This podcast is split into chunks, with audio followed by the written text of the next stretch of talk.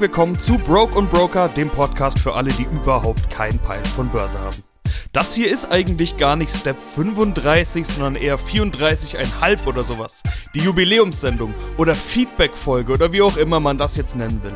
Als erstes mal vielen Dank für all die Glückwünsche zum Einjährigen. I love you. Ich habe mich über alle Nachrichten, Posts, Shares oder was auch immer sehr gefreut und natürlich ganz besonders über Feedback. Ich habe ja auch auf Instagram eine kleine Feedback-Runde veranstaltet und daran will ich euch heute ein bisschen teilhaben lassen. Denn genau das ist ja das Game in diesem Podcast. Ich will euch dort abholen, wo ihr seid. Dafür muss ich auch verstehen, was eure Wünsche, eure Gedanken und auch eure Probleme sind. Also jetzt bezogen auf Investieren und Finanzthemen. Für den Rest solltet ihr euch vielleicht einen Psychiater suchen und wenn ich mir Social Media so anschaue, dann wäre es dem ein oder anderen wirklich ganz dringend geraten. Aber das hat hier nichts verloren. Broke und Broker ist noch immer kein Lifestyle-Podcast, verdammt nochmal. Hier geht's immer noch um eure Kohle und zwar um euer Zukunftsmoney. Oder in den Worten eines fleißigen Followers? Money, money, money, money, money. Kurz gesagt, eure Investments. Und dass ihr damit endlich mal anfangen sollt. In der Feedback-Runde kam nämlich raus, dass 15% der Teilnehmer noch gar nicht angefangen haben zu investieren.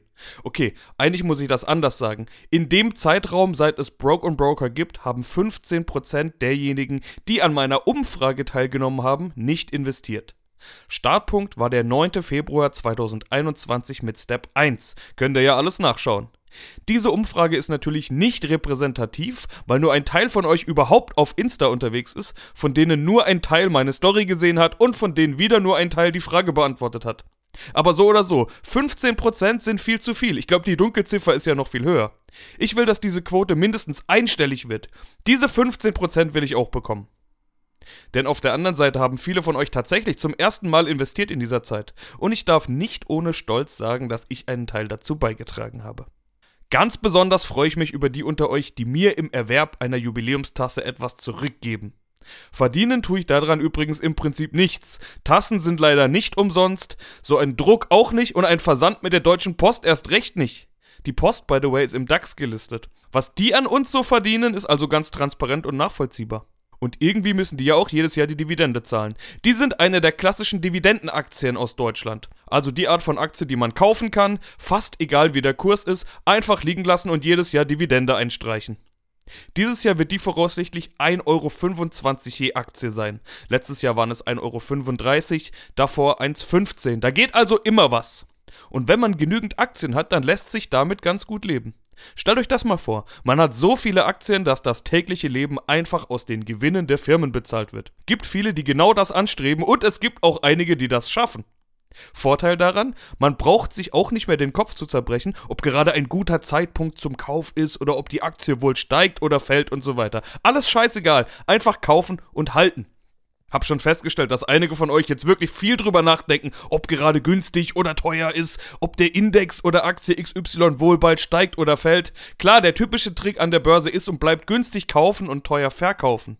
Ihr könnt aber auch einfach überlegen, ob eine Firma in Zukunft Gewinn macht und üblicherweise eine Dividende zahlt. Und wenn die Antwort ja lautet, dann kauft ihr diese Firma einfach, diese Aktie und verkauft gar nicht. Scheiß drauf, was der Kurs macht.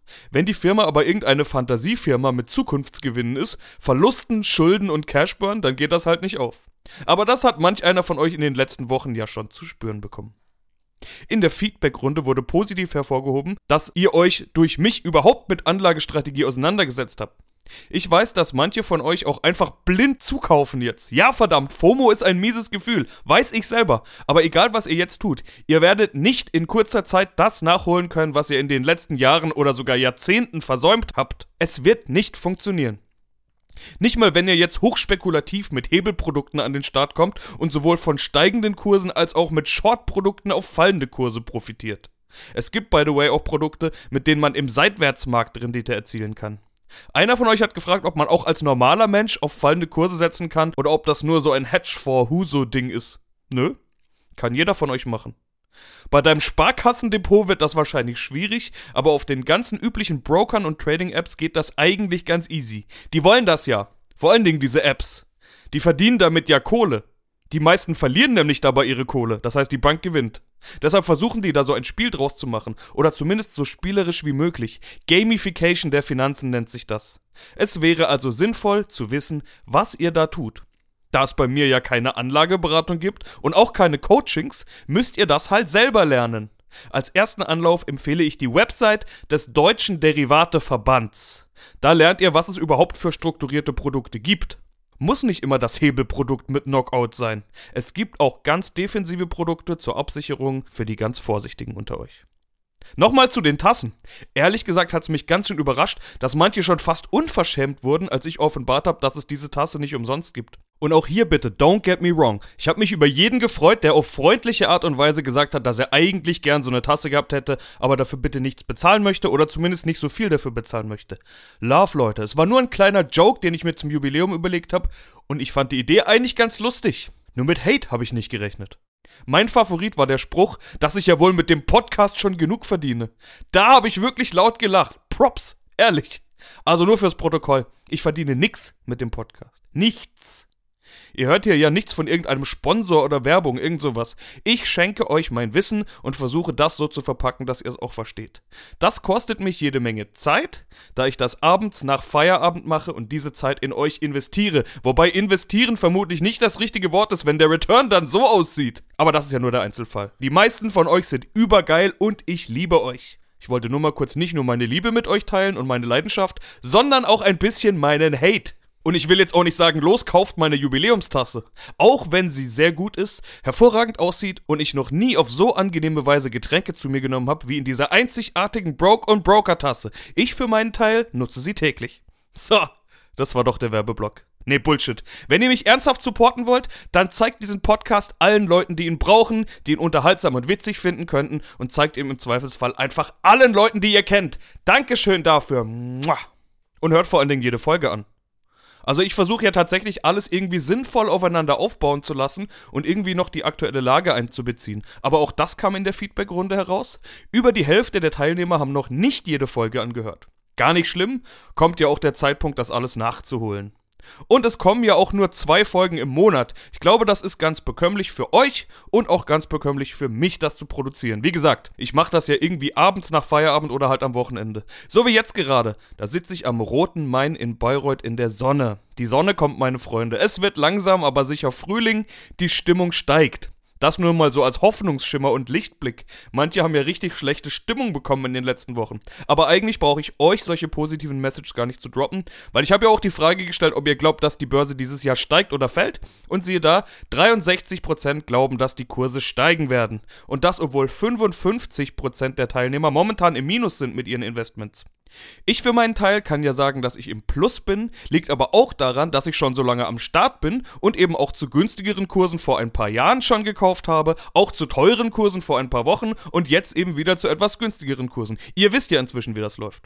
Und was gerade los ist, habe ich in den letzten Wochen auch ausführlich erklärt. War bisschen viel Notenbank, auch das war Feedback, ich weiß, und kommt vermutlich auch noch mehr.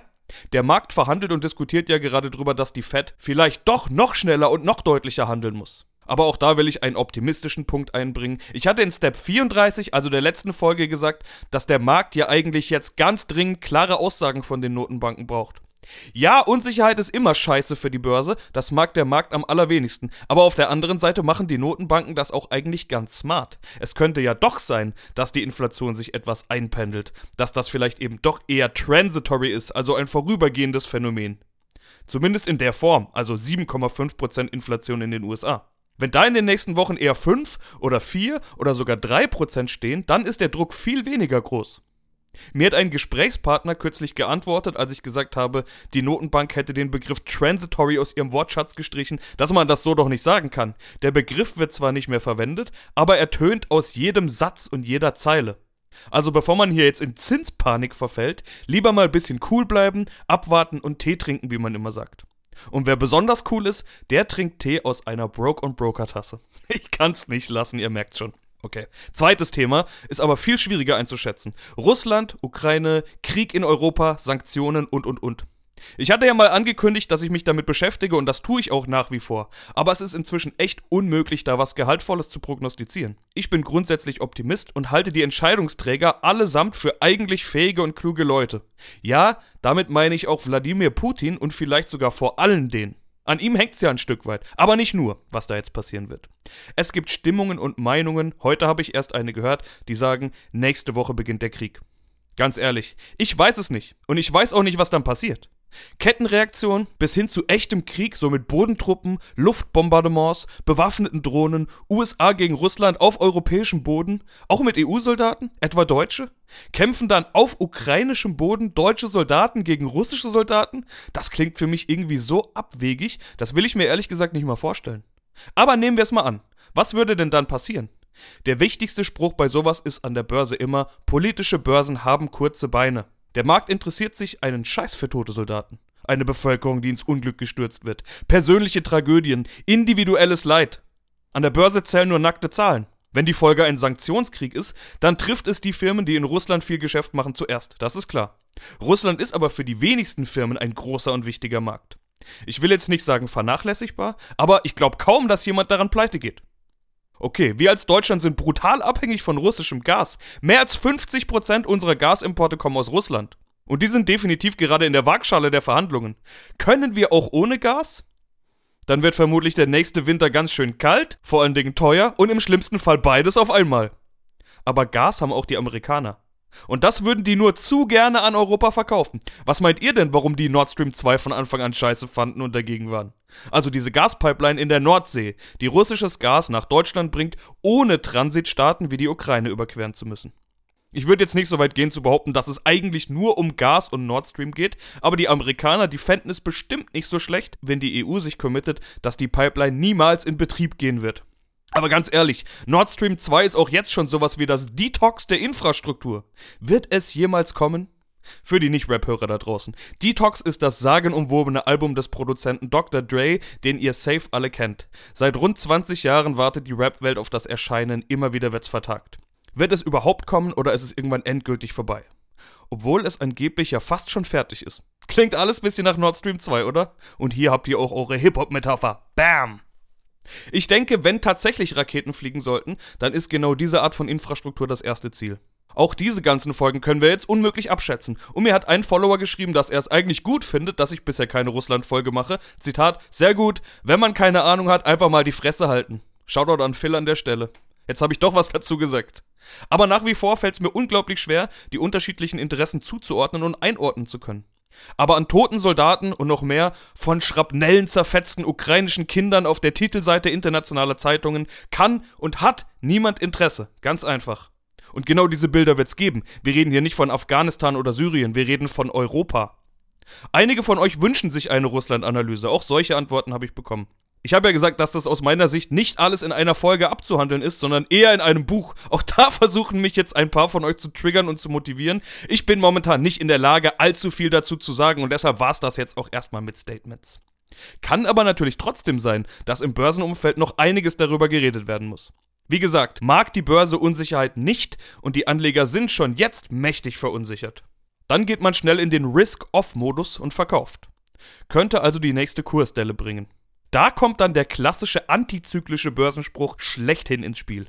Kaufen, wenn die Kanonen donnern. Gesagt von Karl Mayer von Rothschild. Deutscher Banker, 1788 geboren und ja, genau aus dieser Familie Rothschild, um die es so viele Verschwörungstheorien und anderes Geschwurbel gibt. Bis zu den ganzen Hafti-Songs. Hört euch nur mal das Haftbefehl-Album Unzensiert von 2015 an. Da sind mehr als genug Zeilen gegen diese Bankerfamilie am Start. Ich brauche und will das hier gar nicht vertiefen oder weiter drauf eingehen.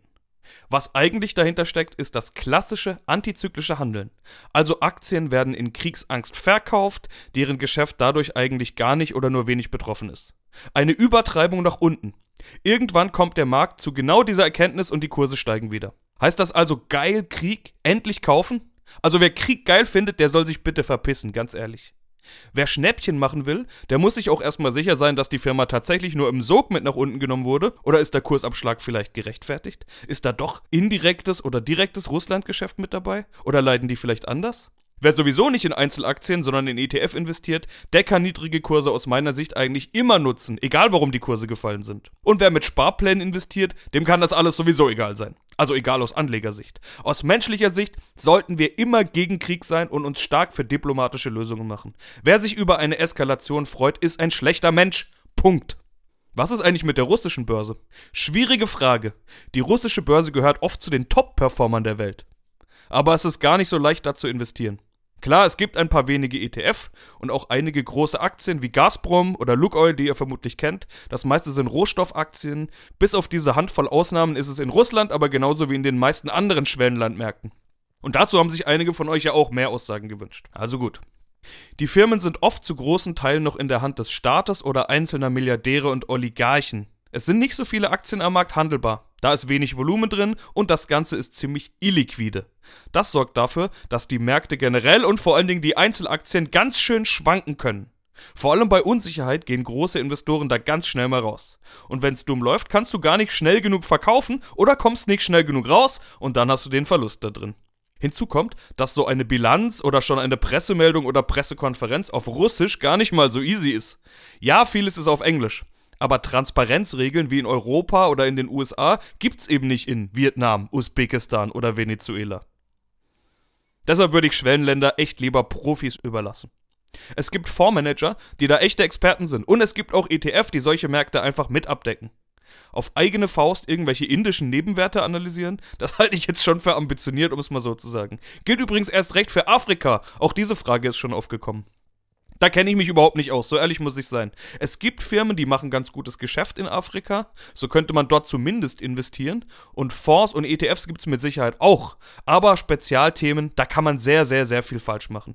Entweder man fuchst sich da wirklich rein oder man akzeptiert eben eine Managementgebühr und einen Ausgabeaufschlag und holt sich einen entsprechenden Fonds.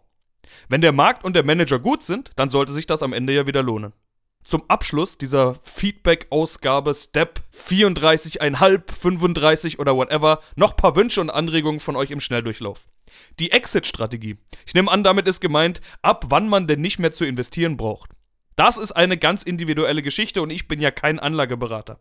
In Step 34 hatte ich ja erzählt, dass man ruhig auch mal Gewinne mitnehmen darf. So ähnlich sieht eine Exit-Strategie für mich dann aus. Wann hat man denn genug? Auch das muss man sich selber ausrechnen. Also Kosten, die man im Jahr üblicherweise hat, plus vielleicht noch ein bisschen mehr, sonst ist man nämlich ganz schnell dieser flaschensammelnde Opa. Rechnet euch das mal aus. Sagen wir mal, ihr plant mit so 2000 Euro im Monat. Das sind 24.000 Euro im Jahr. Angenommen, ihr wollt mit 65 in Rente gehen. Haha, okay, streichen wir das Wort Rente. Nennen wir es mal Ruhestand. Ihr wollt nicht mehr arbeiten, aber weiterleben. Ja? Wie lange lebt ihr wohl noch? 20 Jahre? 30 Jahre? Lieber mal ein bisschen mehr einplanen. Oder wollt ihr mit 94 plötzlich doch Flaschen sammeln, weil ihr alles verballert habt? Also rechnen wir mal mit 30 Jahren. Dann sind wir bei 720.000 Euro. Das Geld braucht ihr natürlich nach Steuern. Stand heute würde ja noch unterschiedliche Steuern hinzukommen, unter anderem 25% Abgeltungssteuer, wenn ihr verkauft. Und noch was kommt hinzu. Die liebe Inflation. Ihr seht ja jetzt schon den Riesenunterschied von vor einem Jahr oder vor zwei Jahren. Was meint ihr, wie es in 50 Jahren aussieht? Ich weiß nicht, ob es dann noch Steuern gibt. Oder die Bundesrepublik Deutschland. Ich weiß nicht, ob wir dann mit Euro bezahlen oder Digitalgeld oder einer ganz anderen Währung. Und ich weiß auch nicht, ob es unser Wirtschaftssystem so überhaupt noch gibt. Aber vor 50 Jahren gab es den Dow Jones beispielsweise schon. Und der hat seitdem ziemlich genau 4000 Prozent plus gemacht. Das dürfte so eine Inflation wohl ausgleichen. Mein Lieblingswunsch aus der Umfrage lautet übrigens so: Finanzpornografie und kritische Auseinandersetzung mit Börsenberichterstattung. Da muss ich ja erstmal eins sagen. Ich bin im Hauptberuf auch Börsenberichterstatter. Und als Journalist finde ich es eigentlich nicht angemessen, über die Arbeit meiner Kollegen zu urteilen. Das Problem ist aber, dass nicht immer gekennzeichnet ist, wer überhaupt Journalist ist und wer einfach nur seinen Müll in die Welt posaunt. Also checkt bitte die Herkunft von Artikeln, Posts und Meinungen, prüft, woher diese sogenannten Experten ihre Expertise haben. Wenn die für eins der gängigen Börsenmedien arbeiten, es da ein anständiges Impressum gibt und die üblichen Kontaktmöglichkeiten, dann könnt ihr eigentlich davon ausgehen, dass es echter Journalismus ist. Auch da gibt's wie überall solche und solche und auch da gibt's verschiedene Formate. Aber wenn ihr eine Meinung nicht mehr von einer Meldung unterscheiden könnt, dann ist das eure mangelnde Medienkompetenz und das kann man beim besten Willen den Kollegen nicht anlasten. Ihr könnt aber auch nichts dafür. In der Schule wird das vernachlässigt, obwohl wir ja alle den ganzen Tag auf Social Media unterwegs sind. Und genau das hat uns sowieso verkümmern lassen.